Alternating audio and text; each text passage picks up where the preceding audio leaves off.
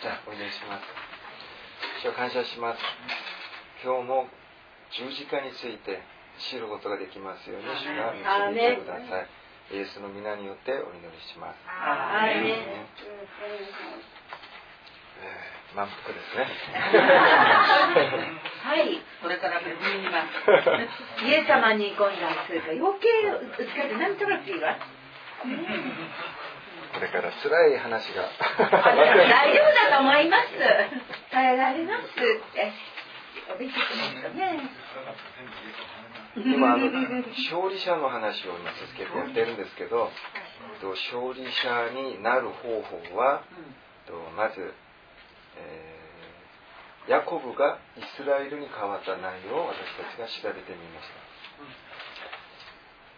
たヤコブを捨ててイスラエルになりましたその桃の関節を神様に出してそれでイスラエルという名前を神様から頂いているわけです。だからヤコブとして生きていけなくなった状態。詐欺師として生きていけなくなった状態が イスラエルですね。要するにそのアダムのその本質としてもう生きていけなくなった状態を意味しますね。それからあの黙示録であの勝利者に与えられるその報酬というかその内容がですね7つの教会に送られたその手紙の中に出てます。一番最初あのエフェソの手紙エフェソの教会に送られた手紙の中に勝利する者には命の木を食べさせよその命の木を食べるためにはどうするべきか。その命の木がどこにあるか調べたところこの世にはなくエデンの園の中にあったわけですね園の中に戻るためにはその炎の剣が待ってました。それを通過しなければならない。要するにあのその通過することは今の言葉で言うと礼拝でした。完全に自分の姿を消していくことですね。それでその中に入ってこう安全にこう食べれるかなと思ったらその中には善悪の知識の木があったわけですだから命の木をずっと食べるためには善悪の知識の木を食べないことですね。一瞬でもそれに惑わされて食べてしまうとそこから命の木は食べることができないということです。だからあの継続して礼拝をし続けることですその礼拝というのはもっと分かりやすく言えば善悪の知識の木を食べないことが礼拝であることが分かったんです。それについて皆さんがあの実生活で適応していく力が必要ですね。じゃ善悪の知識の木を食べないことで何だろう。これをですね一つずつ皆さんが祈りながら自分の二十時間の中でチェックしていくこと。これが本当の礼拝でした。その礼拝の姿はあの父が 剣と炎を持ってってその子供は焚き木を背負っていくようなそういう姿でもあります、まあ、いろんな聖書の箇所で礼拝の本当の姿を私たちに教えてくれました。今日はですねあの2回目の教会です、えーと、サルミナの教会の方に送られた内容ですね。まずその内容を確認して入りたいと思います。黙示録の2章ですね。スミルナとかスミルナとかですね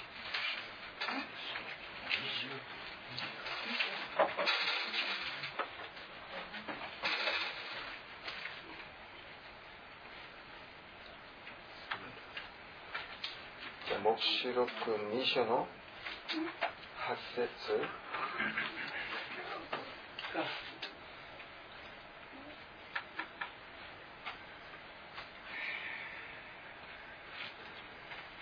黙示録2章の8節から11節まで読んでみます。スミルナにある教会の天使にこう書き送れ。最初のものにして最後のものである方。一度死んだが、また生きた方が次のように言われる。私はあなたの苦難や貧しさを知っている。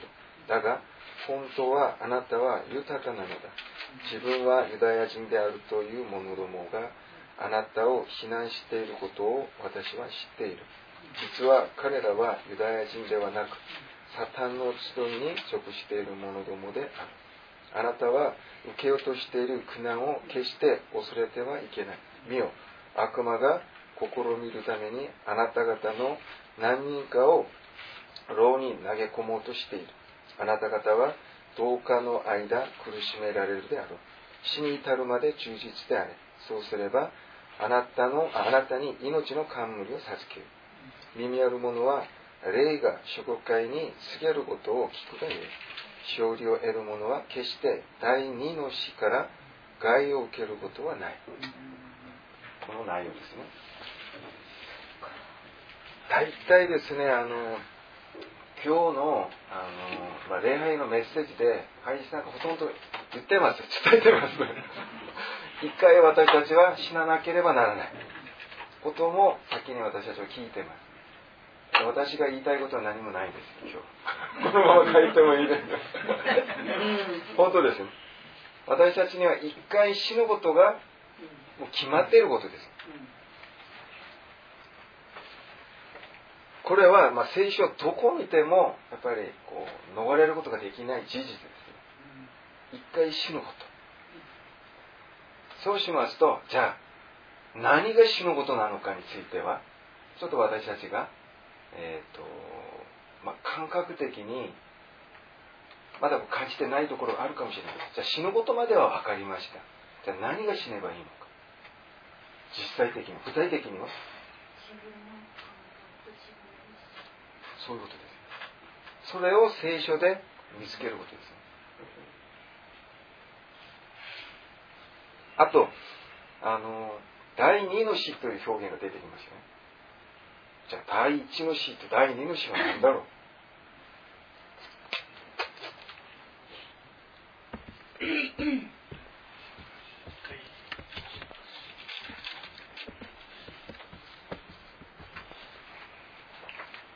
ゃあ第一の死と第二の死があるわけですよね。まあ言うまでもなく第一の死に対しては神様に許されています。これは誰でも通過しなければならないです。第二の死に対しては私たちには行かない、ここまで行かないという話ですね。まあ、話としてはそういう内容です。それは私たちが第一の死をうまく通過すれば第二の死が私たちに害を与えるようなことがないということですね。だからまず第一の死が何なのか。第二の死は何なのか。そして、第一の死を通過するためには具体的に、もっと具体的に、その手段とかその方法について調べてみたいと思いますね。じゃあまず、えっ、ー、と、第二の死は何なのか。疑問ですよね。ちょっと他のところを読んでみます。じゃあ、黙示録、今のところの11章。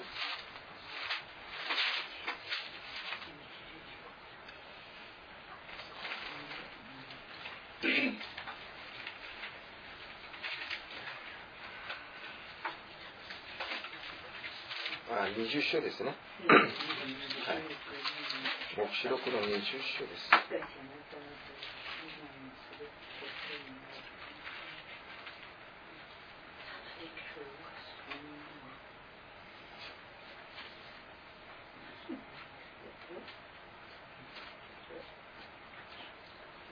黙示録の20章の11節から15節まで読んでみましょう。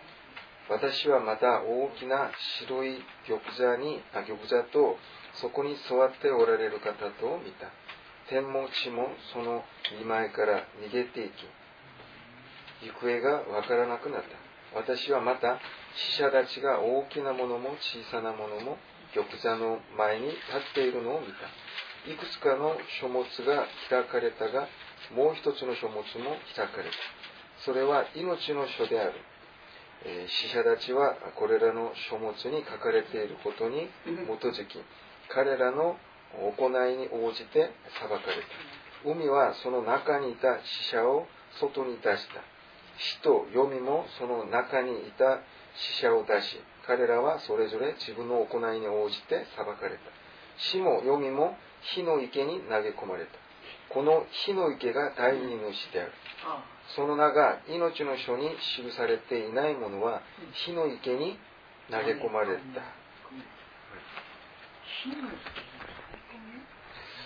難しい話です怖い話でもありますけど単純に言えばですね第2の死というのは第1の死を終わらせるという意味がありますね。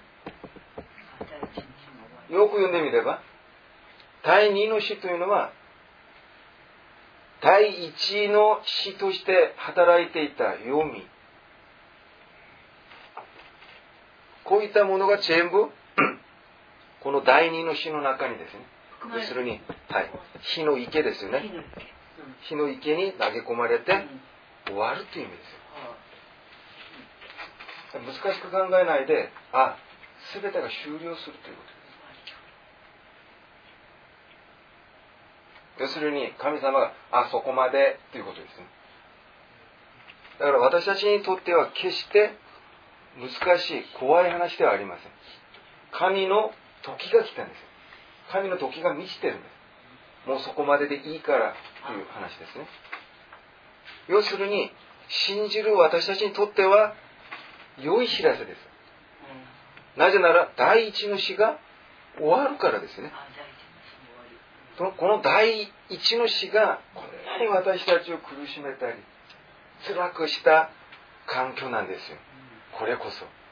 これがもうそろそろ終わるよと。いうことですね。だから第二の死は私たちにとっては喜びです。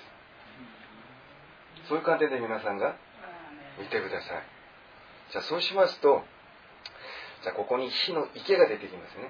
じゃあこの火の池に対してもし私が忘れたら皆さん後で言ってください。今は第一の死を説明しますけど、第二の火の池に対して、これがまだ何かあるんですよ。火の池が何なのか。じゃあまず第一の死について、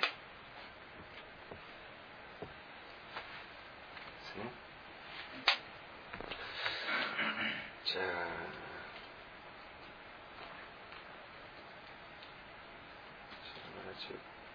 コリントの手紙を開いてみます。コリント第一ですね。の10章です。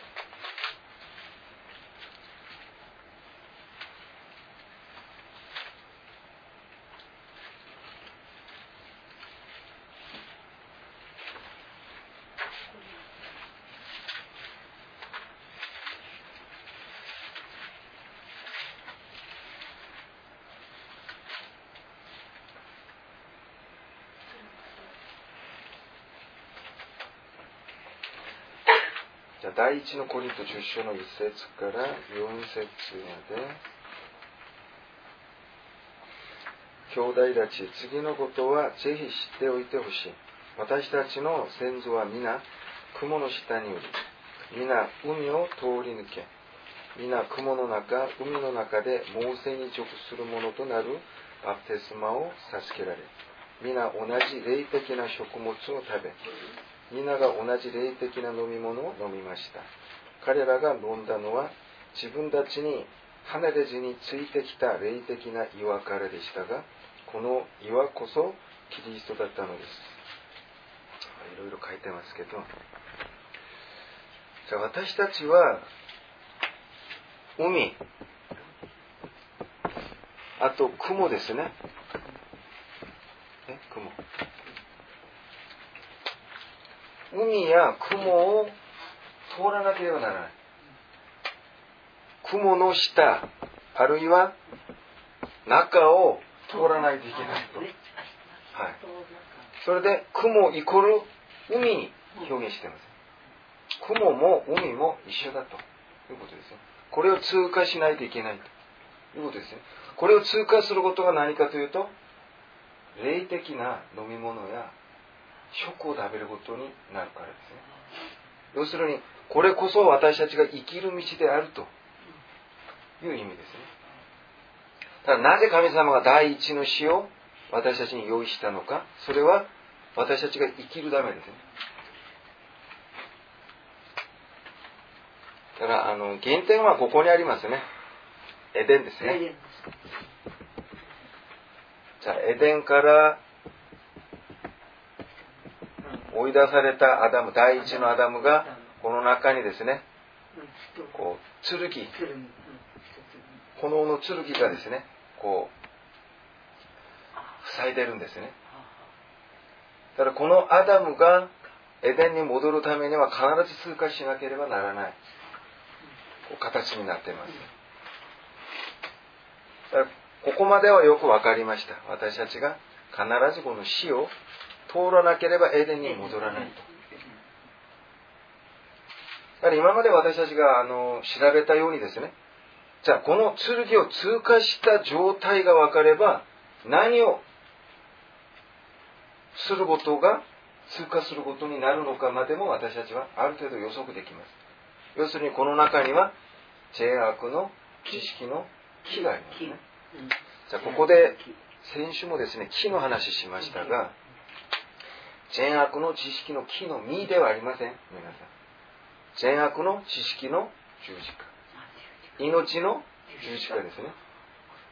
命の木を食べることが私たちにとっては十字架です。十字架を背負わないと自分を殺さないと命の木をずっと食べ続けることができない。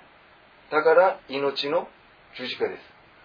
あと善悪の知識の木を食べるなっていう十字架を背負うことですね。それがイコールになるんです。だから命の木を食べたければ善悪の知識を捨てることです。それが要するに命の木を食べることになります。一緒であります。だから第一の死を通過することは私たちにとってのその知識を捨てることですね。何の知識なのか？神が持っている知識です。あこれは良くないな。これはいい。すでに神様が良しとされて安息日を過ごしたのに私たちはまだ安息の中に入れない。まだ安息が安息に見えない私たちの今の霊的な状態ですね。自分の人生に対してもなんで自分はこんな親から生まれたんだ。自分の親を変えれないのか。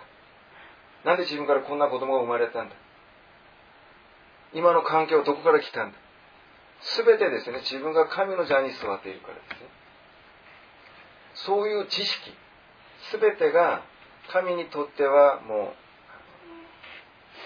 完成された状態で与えられたのが自分にとってどうしても満足できないようなそういう知識を持っていること。それを元とする自体が私たちにとってはまだ剣と炎のこの戦いの中にいるということですね。だから第一の死というのはある意味で神様が 第一のアダムからこっちが第一号ですね。そしてエデンの中にいるアダムを第二アダムにしてもいいです。完全に戻った状態ですから。だから第一のアダムが第二のアダムになる道を開いたぐらいだったんですね。私たちから見れば神様の恵みです。後々第二の死が来るとこれが全部なくなるということですよ。この第一号アダムを何とかするような何とかこれを処理できるような手間かけて第二のアダムにできるようなそういう環境がなくなるということです第二の死が来ると。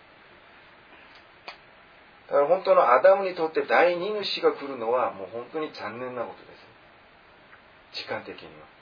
だから私たちは今第一の死に対してどんなごあの姿勢でそれに臨むか。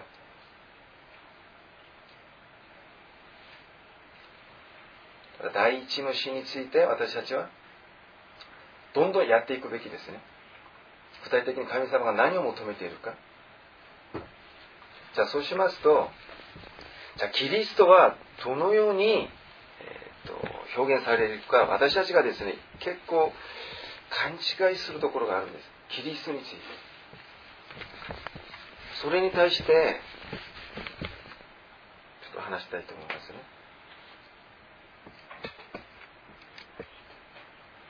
人の子。人の子って何ですか人の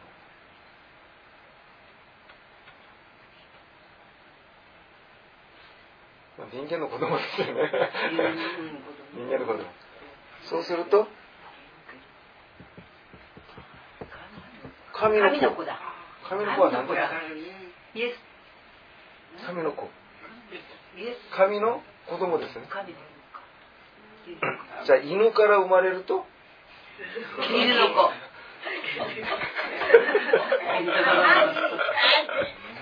犬の子ですよ 子犬子犬でいいですか？ワンちゃんですね。うん。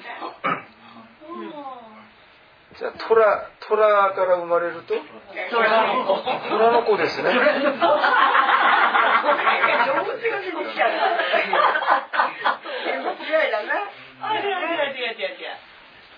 そういう意味です。じゃあ虎が虎が10年必死にあのいつもこうライオンを望みながらですねあ苦しんだ子供を産んだんです。ライオンが生まれるように。それで生まれてみたらあらああらまだ虎なんです。よ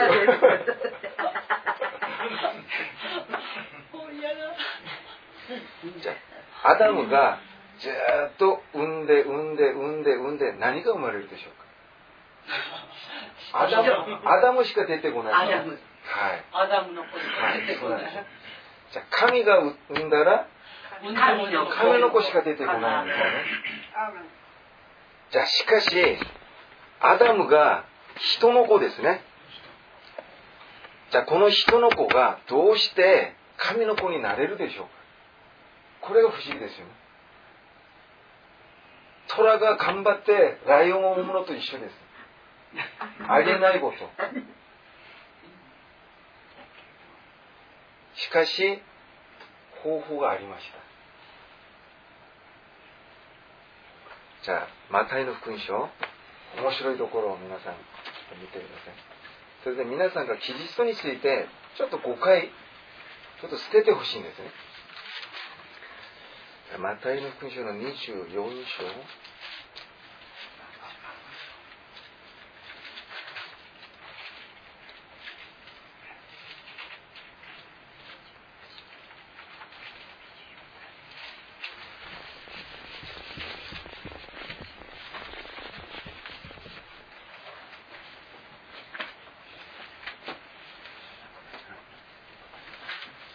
マタイ24章。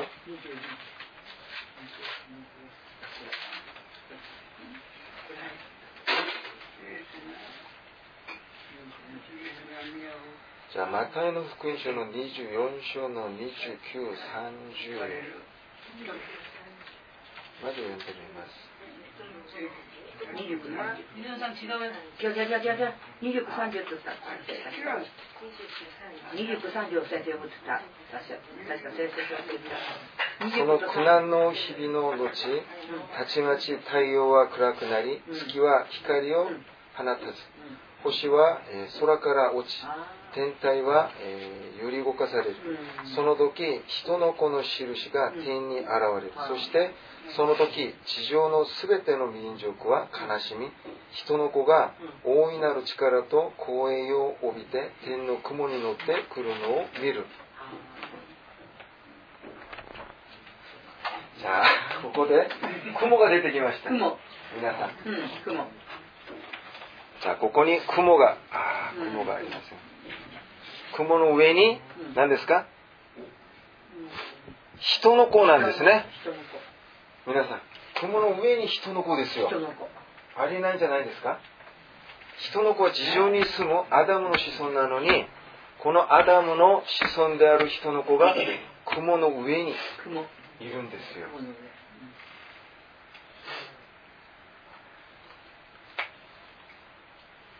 さっきこの雲って何でしたっけ？海海ですね。海。海。この雲イコール海。第一の死ですねあとこの海はバプテスマを受けることです。要するに死ですね。一言で言えば。分かりやすく言えば死です。じゃあこの人の子の様子がおかしいです。この人の子は雲の上の人の子はアダムではないような気がしますね。いろんな栄光を持って現れてかっこいいんですよ。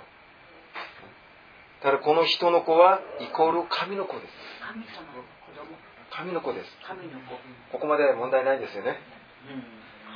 しかしこの時神様が神の子と表現しないで人の子と表現をするんですよ。わじゃわじゃはあそれで聖書では雲に乗ってというその乗るというような単語を選んで訳してるんですけど乗るというのはなんか車に乗ってるとかなんか空を飛ぶ絨毯に乗ってるような感覚ですよね。だからなんか力を持ってなんかこう絨毯を操ってですね雲を操ってどこにも行けそうなそういうこうイメージがするんですけど全く違います。ただ雲の上という意味なんです。雲の上あるいは雲の向こうへという意味があります。ここから見てあ雲の向こう側に渡ったという意味があるんですよ。雲の上というの。この地上にいる人の子たちから見てあ私たちの前にはまだこの海が雲が待っているのにこれを渡った人の子という意味ですね。はいじゃあ死を渡ったという意味なんですよ。じゃあ先エデンの外からエデンに入るために剣の炎の剣が待ってましたね。同じ話です。もうやらなくていいですね。じゃあ人の子が死を通過したら名前は同じく人の子だけど雲の上に要するに高いところにですよ。登ることができます要するに神の子になります。じゃあそうしますと人の子に何を加えれば神の子になりますか？死ですね。雲ですね。バプテスマですね。要するに十字架ですね。だから私たちに今待っている第一の死それを加えれば私たちは神の子になります。だから神様が第一の死を私たちに用意してるんですなんで私にこんな苦しみをこんな苦難を与えたんですかではなくて神様はあなたを私の子供にするためであるということであります。だからこの時の人の子聖書では神の子と人の子を完全にこう分けて使ってます。なぜイエスが人の子人の子って呼ばれるのかもし人の子としてイエス様が来たことを否定すると皆さんはいたんです。キリストは完全なる肉体を持って人の子として来られたんです。なぜなら人の子ではなくて神の子神の子として来てるならこんな死なんかありえないです。とんでもないです。死の肉体がないです。死のこともできないです。神というのは。神が何で死ぬんですもしイエスが力を持ってこの地上に現れたら十字架？天使をね読んで相手を滅ぼせばもう済む話です。そのぐらいをね力を持ってるからです。あえて人の子として来たこと。だから死ぬことができますだから人人の子である私たちにとってみればああできる。できないと思ったのがあの人がやってみて見本を見せてくれたんです。その雲を通過することができることを見せてくれたんです彼の人生を通して。だから私たちにとってイエスは主であります。あと私たちにとってはお兄ちゃんです。先にやっちゃったんです。お兄ちゃんがやった通りやれば私たちも彼の兄弟になります。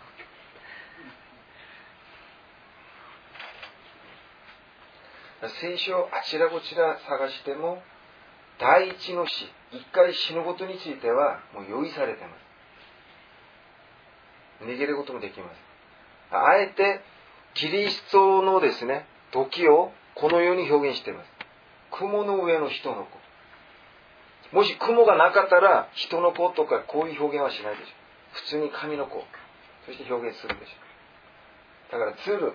鶴に叩けばテラになるのと一緒ですねこんな人の子鶴である人の子が棒を通過してテラになるのと一緒です。こういう公式はどこでも出てます、ね、じゃあそれがエゼキエル旧約聖書のエゼキエル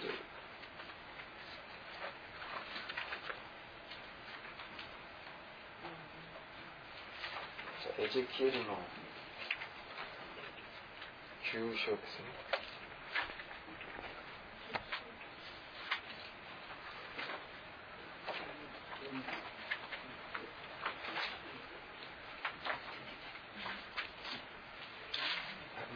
次、もっと次ですね。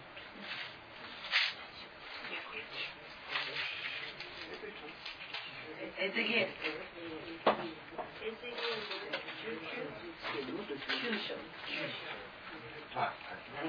はい。エゼキエル。はい、9す章。みません。9章。九章ですか？はい、9章。九章。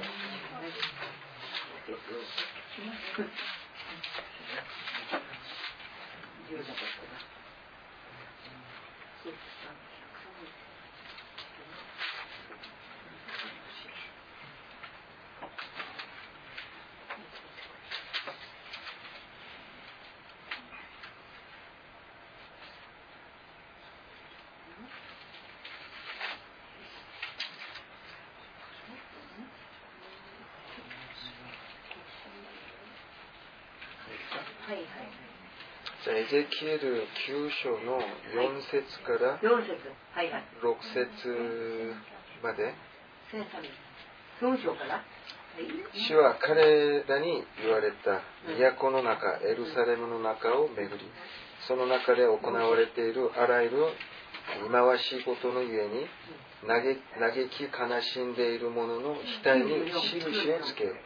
また、えー他の者たちに言っておられるのが私の耳に入った。彼らの後ろについて都の中を巡れ。打って悲しみの目を注いではならない。憐れみをかけてはならない。えー老人も若者も、えー乙女も子供も人妻も殺して滅ぼし尽くさなければならない。しかし、あの印のあるものに近づいてはならない。さあ、私の神殿から始めよう。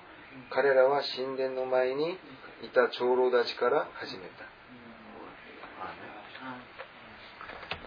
じゃあ、この第一の死というのは、神の立場から見ると、アダムにとって一番必要なことですね。じゃあ、アダムが自分の子供だとしたら、アダムが親の前に戻ってきて、お父さんご飯ください。しかしそのお父さんは、その子供に、アダムはまだ従順してないですね。親のことちゃんと聞いてないんです。だからご飯を与えて、その子供を成長させるより、先に教育が必要ですね。だから、アダムにとって一番優先することは、親子関係を取り戻す。それが優先してるんです。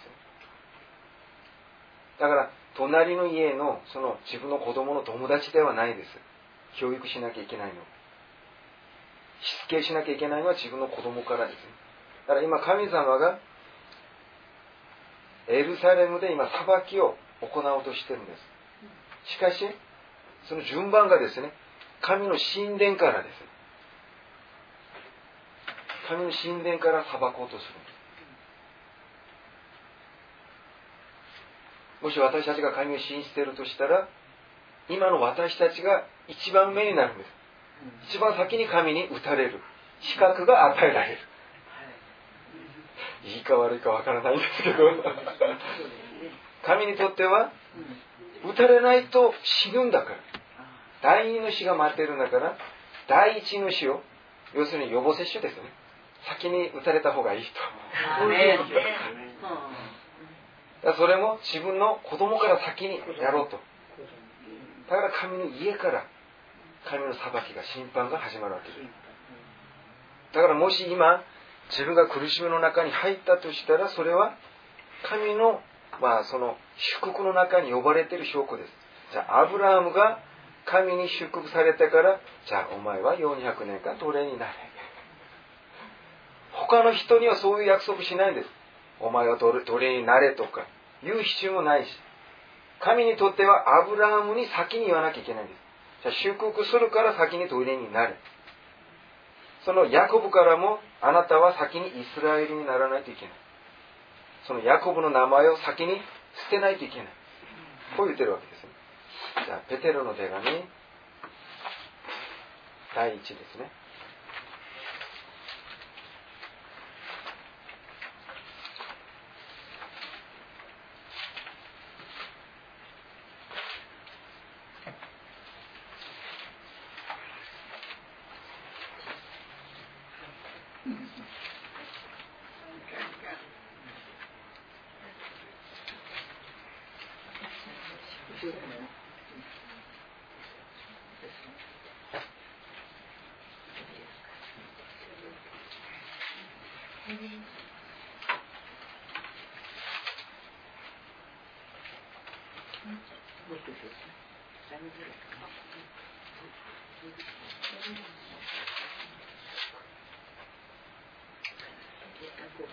第一のペテロ4章の16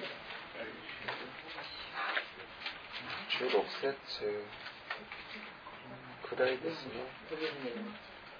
しかし、キリスト者として苦しみを受けるのなら、決してあ、えー、恥ではありません。むしろ、キリスト者の名で喜、え、呼ばれることで神を崇めなさい。今こそ神の家から裁きが始まる時です。私たちがまず裁きを受けるのだとすれば、神の福音に従わない者たちの、えー、行く末は一体どんなものになるだろうか。こういうふうに書いてますね。神様がその裁きを行う時、まず教会から始めるということですね。これが漠然だったんですね。なんで私たち先に、まだあの神信じないあんなね、悪い者たちがたくさんいるのに、なんでわざわざ私たちを先に。しかし神様は、じゃ前も、えー、と話したんですけど、12という数字がありますね。ああ、12かもはい、12。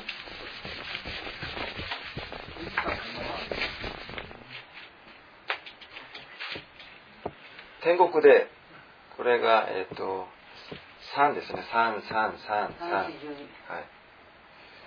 東西南北3つずつ門があってですね。それで全部で12部族になりますけど、この12という数字は、よく私たちは神の完全なる数とか、よく表現します。なぜなら神様が完全に、まあ、あの選ばれて、イスラエル十二部族になったから私たちが完全なると数とか言うんですけど私はそう思いません。下に書いた人がいると思いますけど。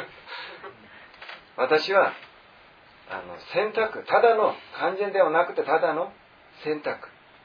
あるいは正体の数だと私は表現したいです。神様は世の全ての人東の方に完全なる人たち貧しい人も信じる人も信じない人も高い人も、飛んでる人も全ての人に招待状を配ってる。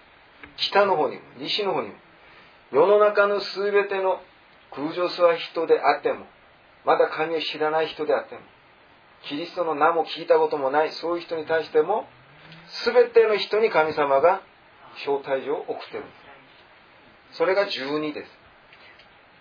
この12が完全であればイスカリオテユダがそこに含まれるわけがないです。十人の中には必ず裏切るものが含まれているということです。だから招待券は配ってもですね、中に入って、あ、ここダメだ。招待券をもらったからって言って、この中を通過する者は一人ですね。この一人はキリストです。だからもし、笠原さんが入ったとしたら、笠原さんは、名前が笠原ではなくて、キリストです。キリストに連なるということは、同じ名前を受けるということです。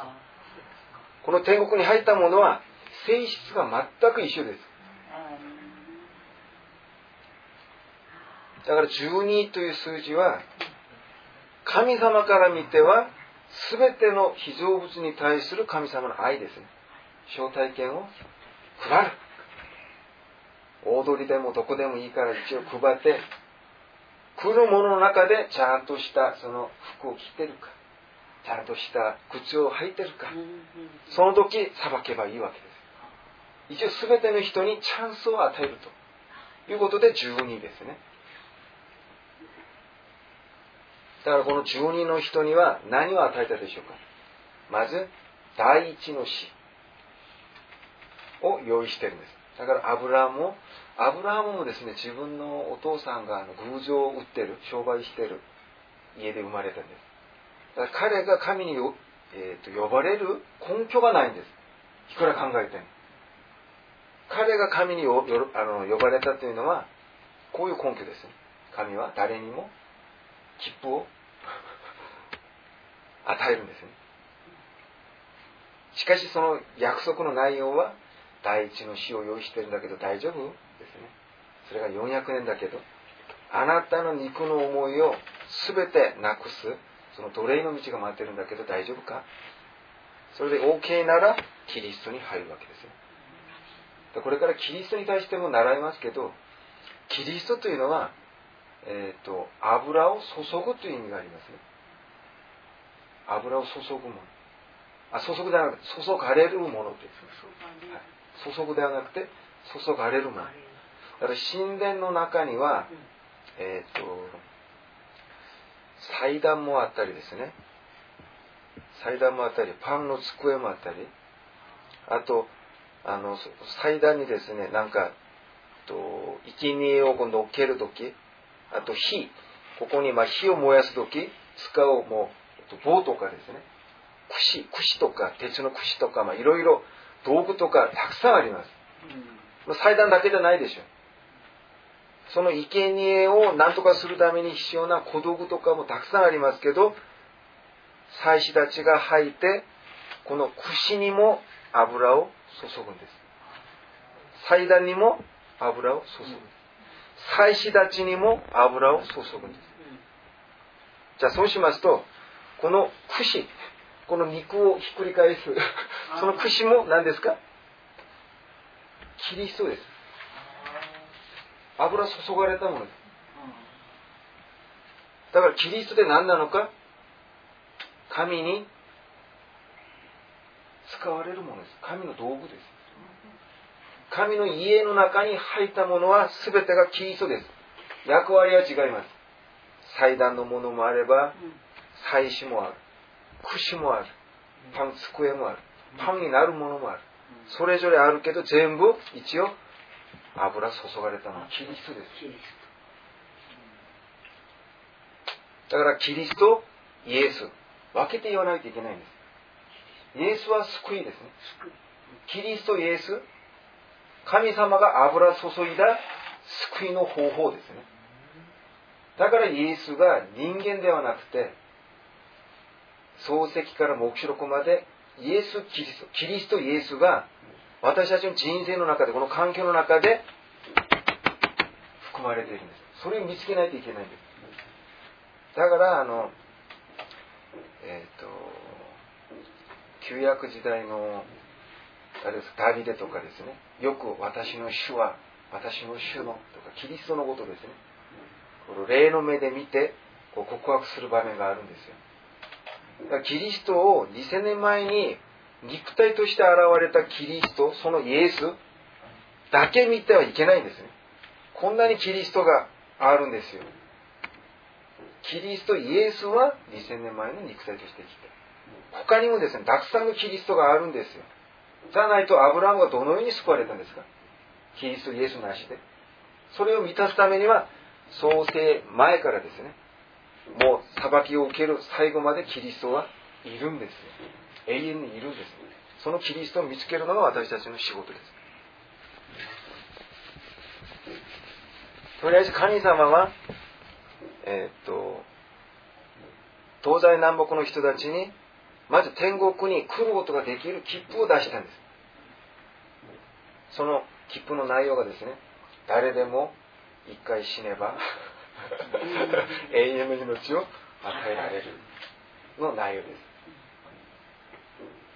それを見て読んで入ろうとする人もいればこんなのいちいちできない。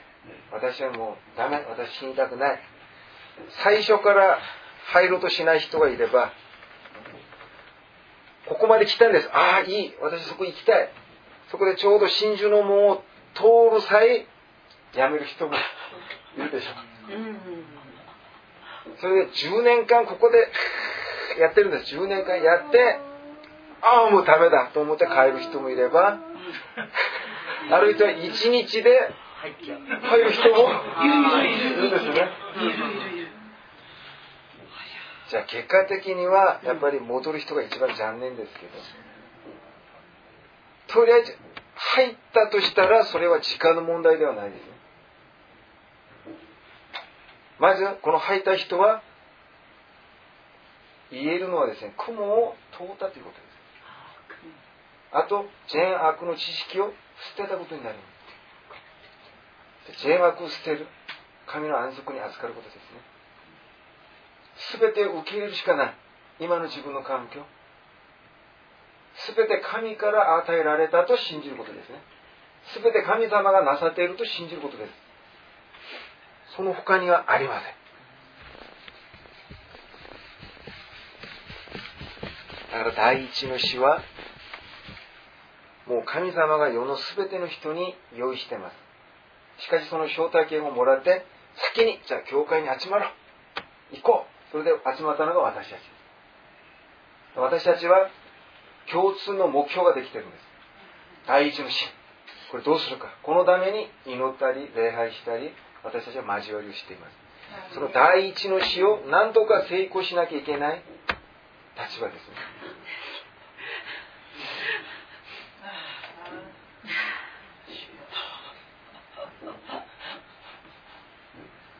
それであの雲の上に現れる人の子を見て地上の人たちが震えてるっていうんです。ある意味で自分も雲を通過すればなるんだけどそうなるためにやっぱり震えるんですよ地上の人たちは。その震えるという表現があの言語ではですね地震地震が起きる時の状態を意味します。よく地震でこう地がこう分かれてそこに私たちが神に裁きを受けるのもあるんですけど地震というのは私たちの体が地でできています。私たちの身が揺れて完全に壊されることを意味します。ねだこの地上の人たちは完全に自分の身がこう揺れ揺れ動かされて雲の上に乗ることを意味しますね。だからどこの箇所を読んでもまず自分が死ぬことです、はい、それしかないんです神の聖書には書いてはあるんですけど現実的に私たちがどれだけ、まあ、死ぬことは分かるんだけど何をどのように死ねばいいんだろう。それが善悪の知識です。いいか悪いかの判断を持たないことです。私も一時期ですね天国ってどういうところだろう。うちの妻がよくあの夢とか見るんですよ。昔から。それたまに。あの今日は天国行って、えっと、味噌鍋 食べてきたとか言うんですよ。昔はあれが羨ましくてですね、なんで私はそんなのえ と思ったんですけどそれを、えーと、求める人もいると思いますが天国はこうあるべきとかこうなるんじゃないとかそう思うことすら善と悪に対する知識ですね。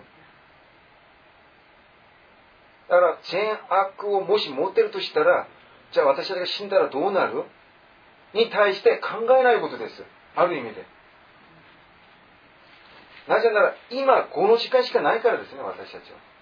神と共にいることがすでに天国であって、神が私たちを火の中を連れて行っても、そこが天国です。川のほとりを連れて行っても、私たちは天国であるという、もうすでに基準がないですね。だから天国に対して考えること自体がもう、私たちは善悪の知識を持っていることになったんです。だからそれ以来私は、私はもう、あの、味噌鍋食べなくてもいい。天国まあ、形とか、どういうふうにとか、もう考えない。神様が今の自分を生かしてくれて、今私が今日24時間充実すればいい。あとは神様が何とかするだろう。結果的には私たちに祝福を保証されているので、それ以上考えるのも善悪の知識の日です。だからこの作業は、皆さんがそれぞれ、どこまでが自分にとって善悪の知識なのかを、それぞれ考える必要があります。私が皆さんに言って、それで終わりでもないし、それぞれ皆さんの仕事です。私も今まで苦しんだんですけど、皆さんにこう、あの伝えて、ちょっと楽になります。皆さんも苦しみの輪が広がったっていうことなんですけれど、でもその苦しみの輪が広がった分だけお互いに励ますことができるから、大丈夫大丈夫、人の子がここの向こうだよ、行こうって。それで、イスラエルの、えー、っとここにですね、こんな感じになってますね。これが、えーと、司会ですね。司会。これが、えーと、ガリラヤ湖ですね。あいや。ガリラヤの湖です。これはイスラエルの、まあえーと、地図になるんですけど、ここにガリラヤの海、これがよく聖書に出てくるんですよ。それで、イエスが結構ここからですね、こっちにこう渡る場面が出てきますね。歩いて渡ったり、その20名ですね。弟子たちは船で渡ったり、そこで嵐にね、会われたり、まあいろいろ事件がですね、出てくるんですよ。じゃあ、第2の詩、さっき、えーと、黙示録で読んだんですけど第2の詩は火の火の何でしたっけ？海。海。あ池ですね池。池ですね。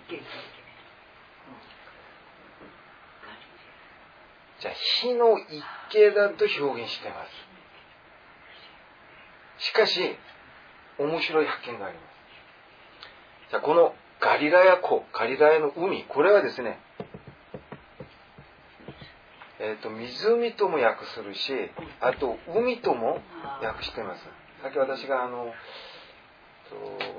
確認してたら口語訳では海となってますね。あと深海訳と共同,、え共同訳には湖になってますね。あと黙示録では池になってますじゃあまずちょっと確認してみましょう。第二の詩に対してもっと具体的に。まず、えっ、ー、と、ヨハネ、ヨハネの福音書。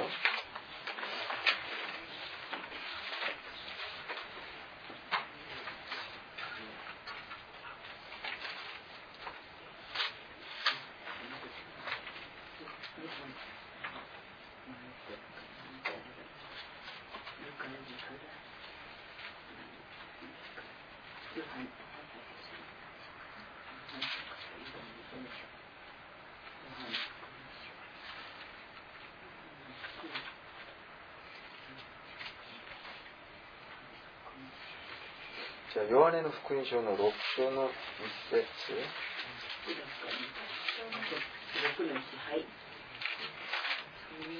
その後イエスはガリラヤ湖すなわちティベリアス湖の向こう岸に渡られた。じゃあガリラヤ。すなわち？ティベリアス。難しい外国語ですね。ベティベリアス合ってますよね。ティベリアス。ティベリアス。じゃあはい。じゃあ同じ湖なのに名前がたくさんあるんですよ。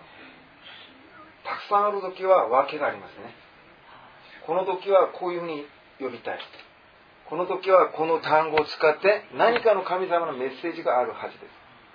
同じ場所なのにこんなに名前が違う。じゃあイスラエルの名前がヤコブだったんですね。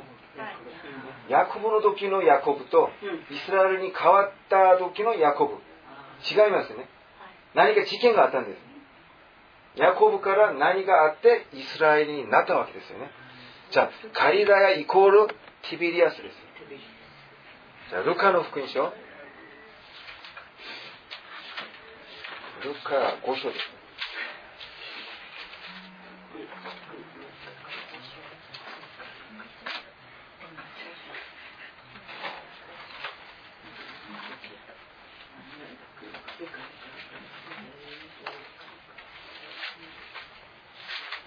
カの福音書5章ですね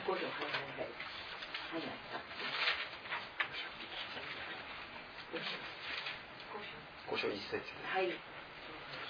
ルカの福音書の5章の一節イエスがゲネサレット湖畔に立っておられると神の言葉を聞こうとして群衆がその周りに、えー、寄し寄せてきた。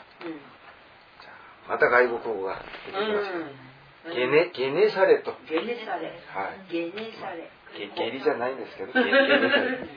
ゲネサレと。ゲネサレットゲネサレット難しいわね。じゃあ同じ湖なのにうん。こんなに3つの名前が出てます。うん。こういうのを比較してみると面白いところが出てきますね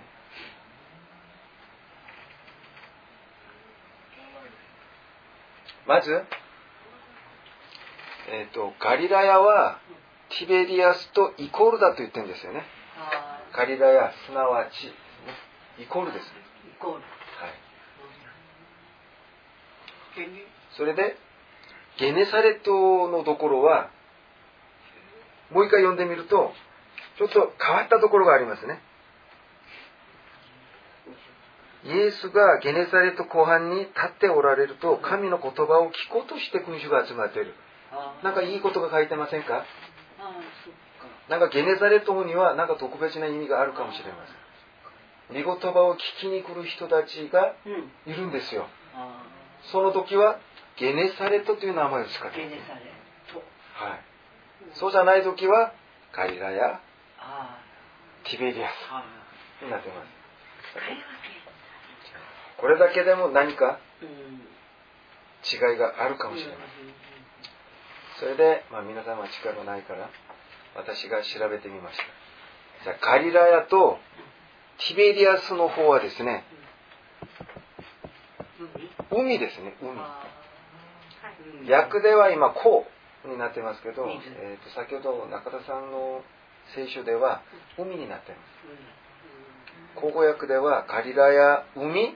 ティベリアス湖になってましたね。口語訳では、まあとりあえずあれは同じ単語ですね。海です海それでゲネサレトのこう後半。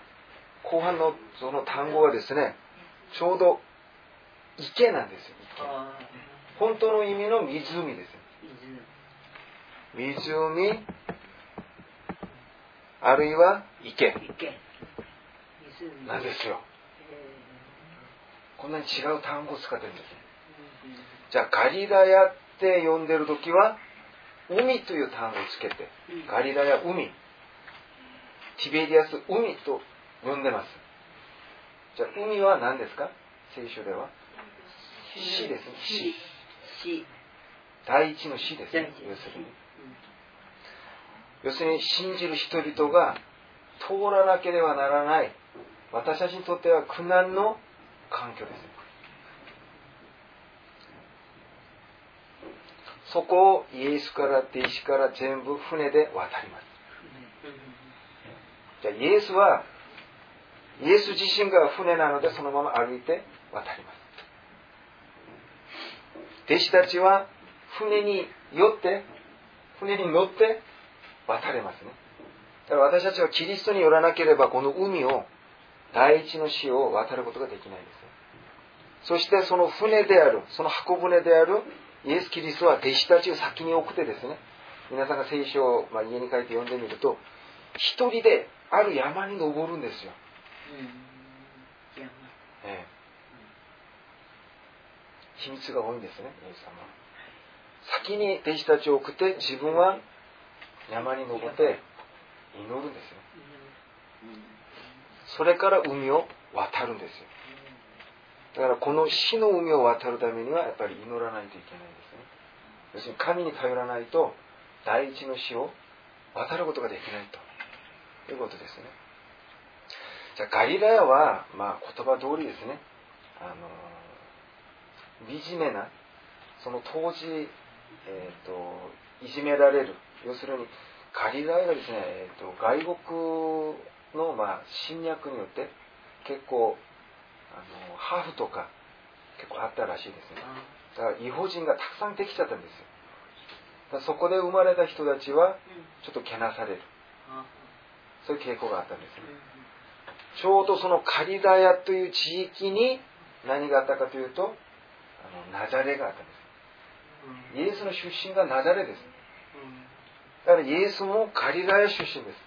カリダヤのナザレの人ですね。だから人々からはちょっと馬鹿にされるような出身の人ですそしてティベリアスは当時、まあ、大体この地域になりますね。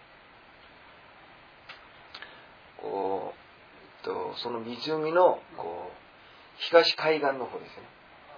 この一帯を、まあ、ティベリアスって呼んでるんですけどこれは、えーと、聖書では、まあ、カイサとよく出てますよね。ローマ時代のその、皇帝の名前がカイサですね。この地域を今支配しているものが、えーと、とヘロデだったんです。そのヘロデはローマ皇帝から任命されます、そのローマ皇帝の名前がカイサだったそしてそのカイサの名前がもともとティベリアスだそうですね。そのカイサの名前が。聖書では分かりやすく、まあ、カイサに表現してしてるんですけど彼の名前がティベリアスです。その彼の名前を取ってこの地域をですねティベリアスにしたそうです、この辺にはあの硫黄の温泉とか治療のために観光町があったそうですちょうどあの硫黄だとやっぱり第二の死に 似てるような感じがしますけど商業的にも流行っている地域ですね。だからこの世の支配者によるあの地域を表しますよね。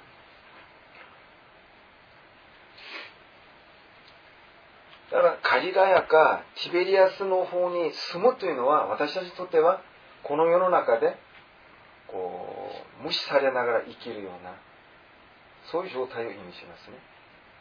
しかしある日キリストがそこで御言葉を伝える時名前がガリラヤでもなくティベリアスでもなくゲネサレットに変わるんですよね。それでゲネサレットを調べてみました。そしたらゲネサレットの意味は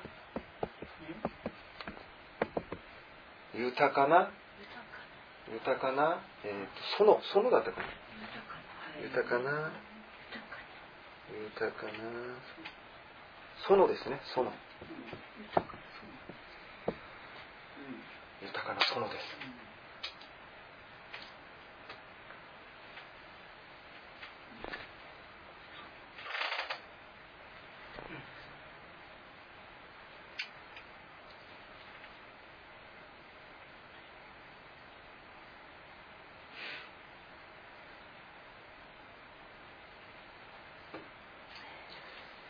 私がなぜこの話をするかというと海が神の御言葉を聞いている時はこれが豊かな園に変わるということですね。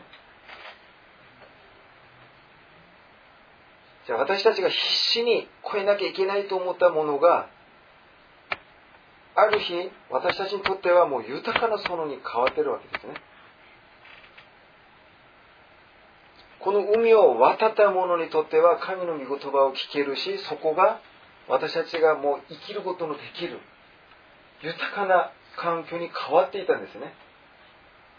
まだ渡る前の人にとっては仮ラエのようなですね。惨めな町であってまた違法の王が支配している。自分が無視されているですね。こういう環境がまだ続いている。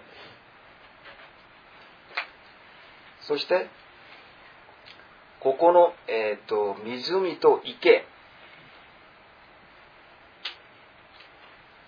このゲネサレと池。火の池。全く同じ意味です。第二の詩が火の池ですね。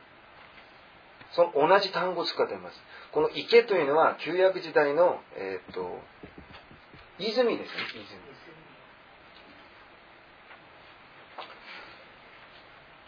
やっぱり海と泉は違いますね。えっ、と 皆さん海はもともと死を意味するんですけど神様が一番最初この地を作る時と海に命じるんですよ。水の中から地が現れようって言うんですよね。だからここに海があります。すると海の中から、まあ、なんとかこう地が現れる。こういうふうに出っ張るんですよね。これが地ですね。だから海の中からやっと姿が現れたのが地ですね。だからこの、えーと、創造当時はこの地の威力というのはわずかですね海の中からやっと顔出してる感じです。こんな感じこの地というのは私たち人間のことですね混沌であった。もう私たちがもうどこにいるかわからない死んでるか生きてるかわからないような状態でやっと顔出してるんです。あ呼吸もできてあいいな。の状態ですね。これが地なんです。そこで湖というのはあの調べるとですね地に囲まれた水という意味です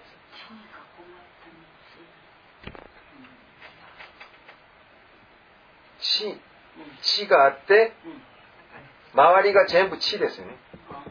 地に囲まれた水なんですよ。表現が違うんですよね。地がだいぶ成長してこっちも出てこっちも出てこっちも出て完全に水を取り囲んでるんですよね。じゃあこの地が私たちのことであれば私たちがどんどん勝利して出てくるんですよね高くなるんです。偉くなるんですね。すると水を取り囲むんです。その水のことを泉あるいは池という表現を使うんです。だから私たちがカリラヤの海を渡るときはこの状態ですね。顔出して。水の外に顔出してまだ泳いでまだ顔出して息を整えたりする感じですしかしこの海を完全に第一の死を成功して渡った後は神様がその水その海を池だと表現するんです。もうすでにあなたたちにとって征服されちゃったよっていうことですね。それで火の池が第二の死そうしますとカリラや海がゲネサレと池に変わるというのは全く一緒です。同じ内容がただ変わってるんです。どうやって変わるんですか？私たちが渡るさえすれば海の名前が変わっちゃうんですよ。だから私たちが第一の死を成功すれば第二の死が作られるんです。じゃあ、一番最初に言いました。第二の死は何ですか？私たちにとっては？祝福。祝福ですね。なぜですか？えっと。そうですよね。神様はもうそこまで、苦しみがもう終わるから。そこまでという神様の時間ですね。神の時が来るためには私たち全てが渡らないといけないんですよ。ということは、えっ、と、カリ、カリラヤか、ティベリアス。ここに行ったらいつまでもやっとここ来が 自らやっと首だけ出していや呼吸ができる。っていう状況。そうですね。でもそれがもう本当にうまいことイエス様に見習って成功すればね形成になれ。けねされ。けねされ。そうけねされっていうことになっちゃえば、そうですね。ね私これ聞いててね、えっと、海って大きいじゃないですか。私たちってちっちゃくていいの。ちちっちゃいからもう池池 の点々点池 の点なんか大いなるものとして自分を思っちゃいけないんだと思いました今。海は絶対に私たちの力でこう囲って点々点はできないのでも池だったら 池の分ぐらいは死んで点々点囲うことができるかなと。とりあえずその池の作られるそのやり方がですね、地によって囲まれたものです。ね。地が完全に勝利した姿です。それで出来上がったもの。だからそれを湖というんです。湖というのは、いつも水が出て、私たちがちょこっと飲んで、本当に良くなるようなイメージがします。しかし海は溺れて自分が死ぬんです。同じ水でも、やっぱり違うんです。死ぬ水と、はい。生きる水と、ね、怖い水がある。だから第二の死を迎えるために、うん私たちは第一の死を早く、早く。すみませんない時だ。またその責任もですね、私たちに神様が委ねてるんです。うん第二の死は私たちが渡らない限り、その時が来ないんです。だから神様は私たちに期待してます。読んでみましょうか。えーっと、コリントの手紙、第一、じゃ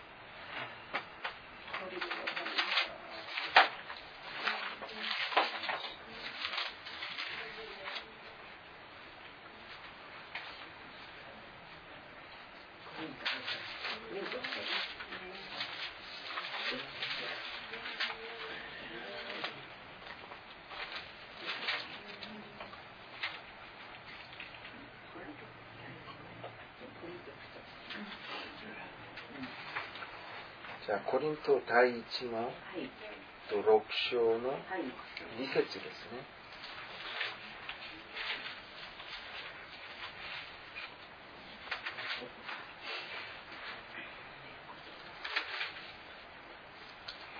第一のコリントの6章の2節、あなた方は知らないのですか？聖なる者たちが世を裁くのです。世があなた方によって裁かれるはずなのに、あなた方はあ些細な事件すら裁く力がないのですか、まあ、これは教会のですね、まあ、も揉め事について語った内容ですけど、まず私たちがこの世を裁くようになります。私たちは後々キリストと共にこの世を裁きます。じゃあ何によって裁きますか？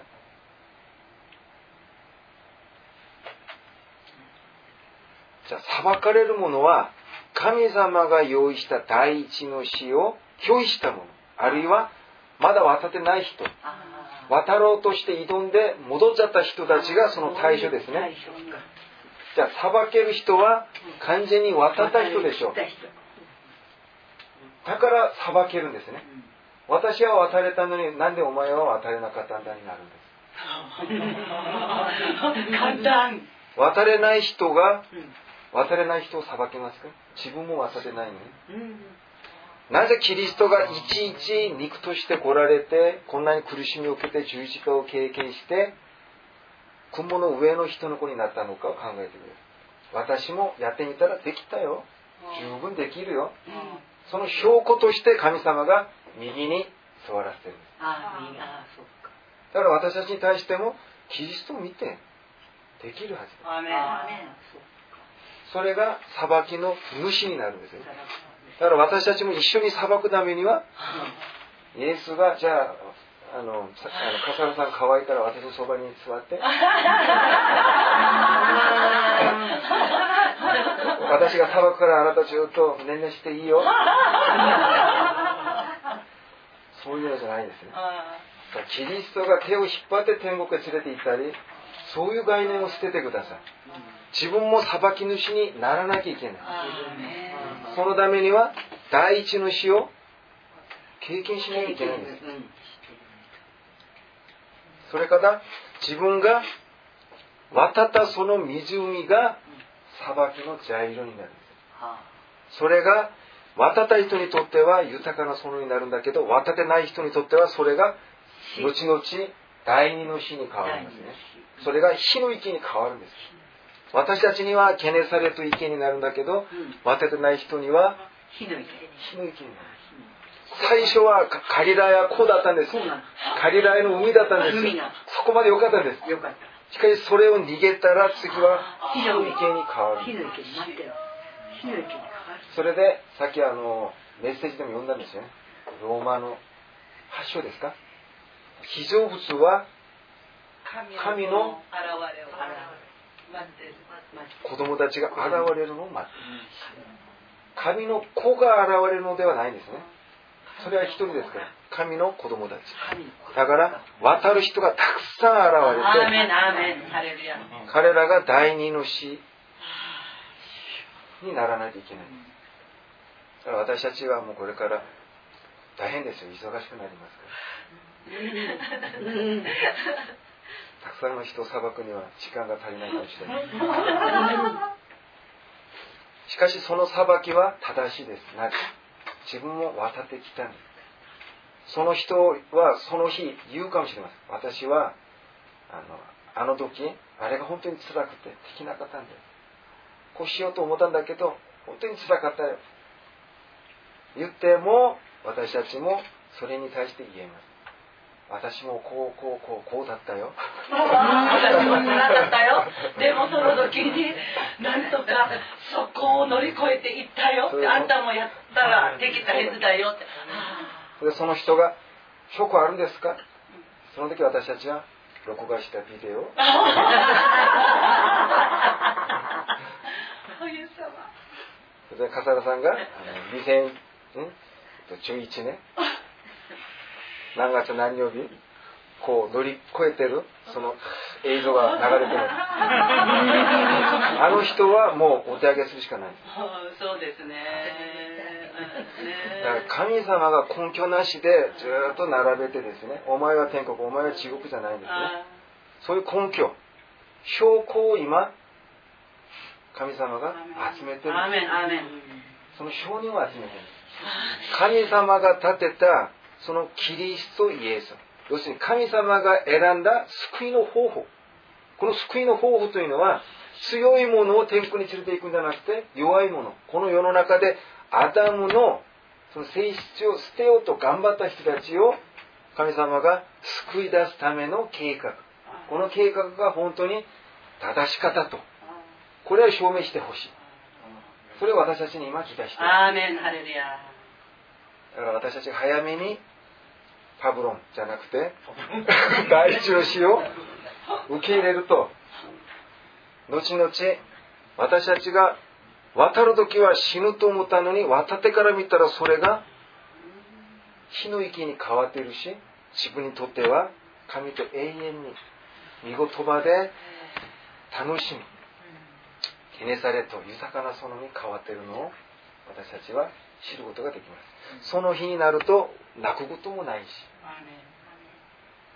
苦しみがなくなってるからであります。神様がなんか味噌鍋を くれるから涙がないという意味ではあります。奥様に怒られる。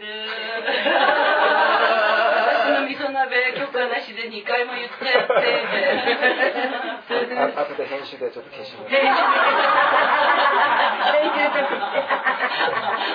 じゃあそこで最後に私たちはもうけじめをつけますね。じゃあ黙示録。黙示録の13章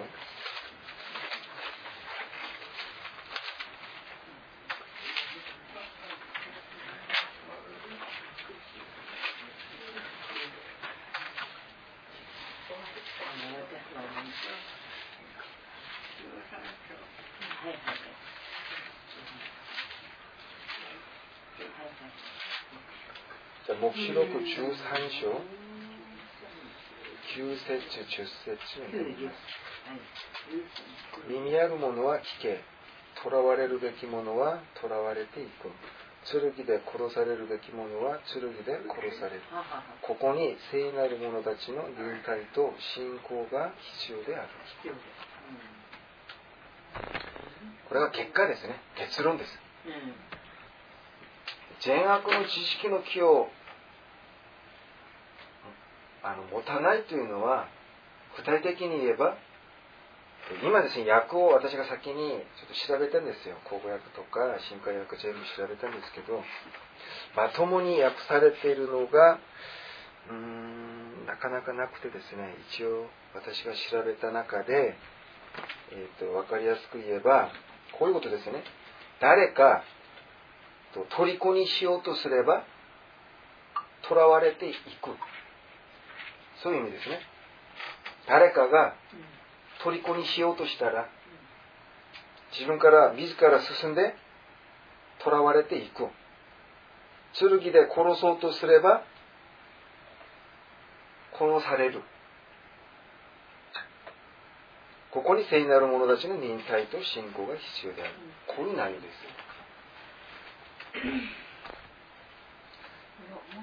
はいと誰か誰か自分を虜にしようとしたらそれにすんなり囚われていくという意味です。その囚われていくというその単語が能動形に書いています。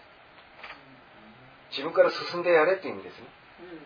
そして自分を殺そうとするなら殺される。受け身で書いてました。それを受けなさい。殺され殺さ殺されるが良いと。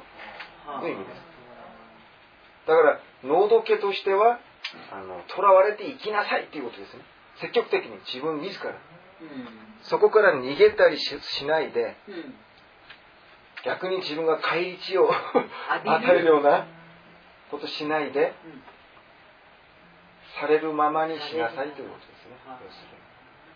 これが聖なるものの忍耐と信仰だそうです神様私に信仰を与えてください。の祈りをしている時は私たちにはもう過ぎました。今はイサクのように焚き木を背負ってまあされるままにできるようなもの。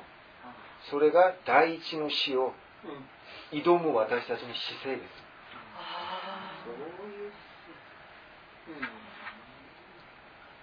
じゃないと信仰ともされないしそれを忍耐とも言えないそうです。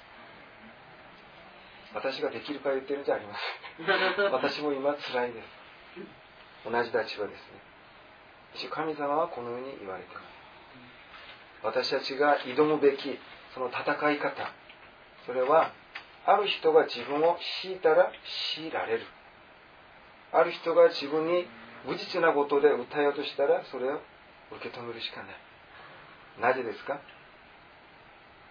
神様がそういう第一の死を用意していると。いうことです。誰が？神が。神。がいなかったら何とかしたいんです。弁護士を買ったり何とかしたいんだけど神がいるから全ての力は神なして神の許しなして与えられることがないと。要するに人を見るんじゃなくて神を見る信仰ですね。最後まで神を信じることです。それしかないんですね。だから私たちにとってはその第一の死はまあ辛いんですけどそれが後々第二の死に変える義務が私たちにありま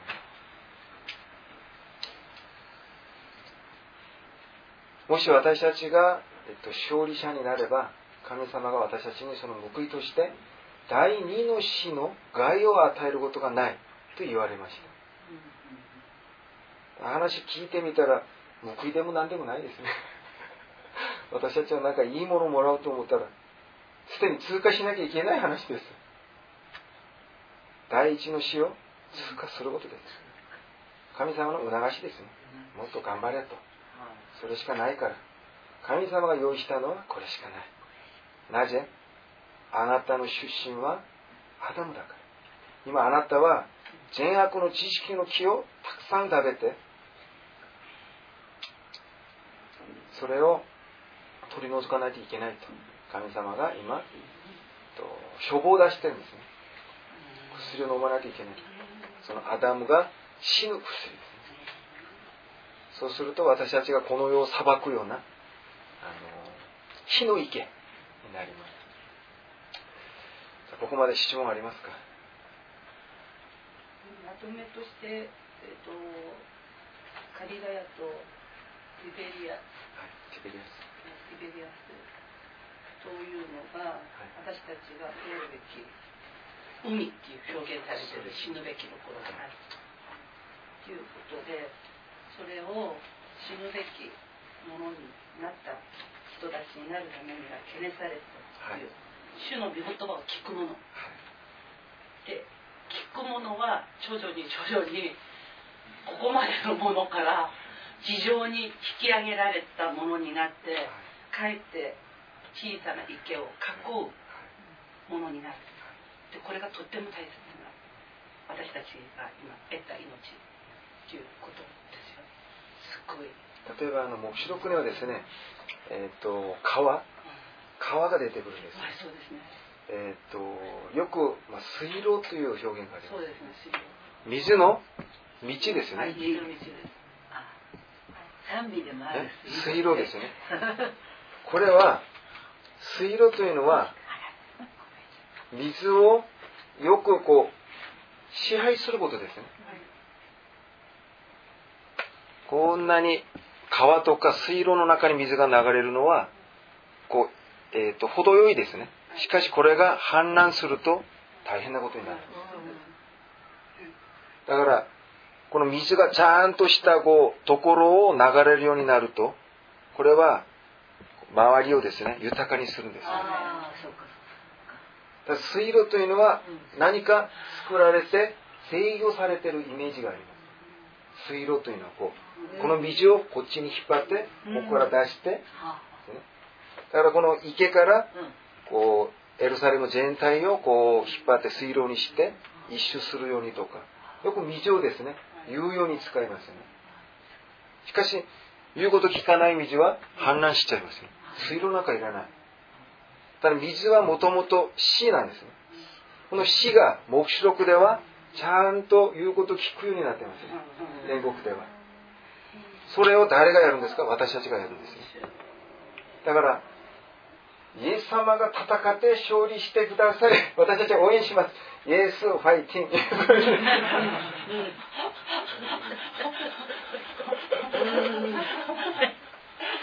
だと思ったのが大間違いですね。確かに。ファイティングやっと終わって自分の中ではイエスファイティングがやっと終わって。イエスは私たちの応援なんかいらないんですそうですね。すでにもう雲の上にいるんです現在は。しかし前は雲の下にいたんです。だから私たちのことをよく知ってるんです。だから私たちもあいつか雲の上に行けると。いうことですね。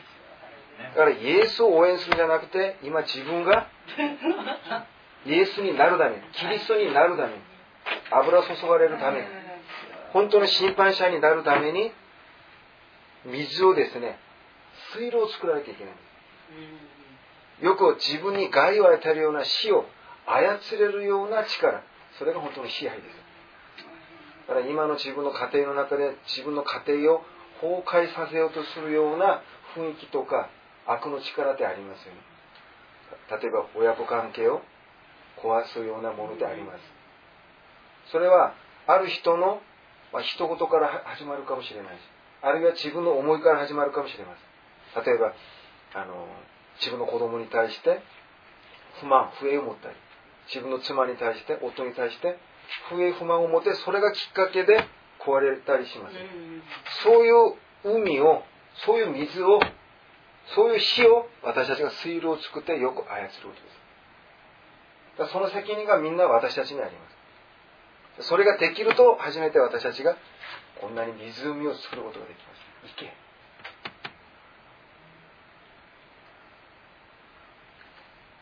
ただなるんじゃないですね。イエスがやったこと全く同じくやらないといけない。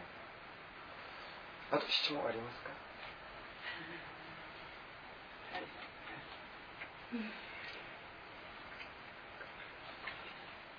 さん喜び反面ため息で。いやケネサレットで助かりました。そうですね。とりあえず聞くっていうことで集まってはいるんでもうケネサレットで助かりました。あそっか。聞くために集まってはいるからなんとかここまでじゃなく地上にはいるのねって、うん、じゃあお祈りしますはい、はい主を感謝します。今日私たちが勝利して主が用意した第一の死を通過して神と共にこの世を裁くことができますように最後まで臨体とその信仰を保つことができますように一人一人を導いてください。イエスの皆によってお祈りしますはいよろしくお願いしますどうもありがとうございます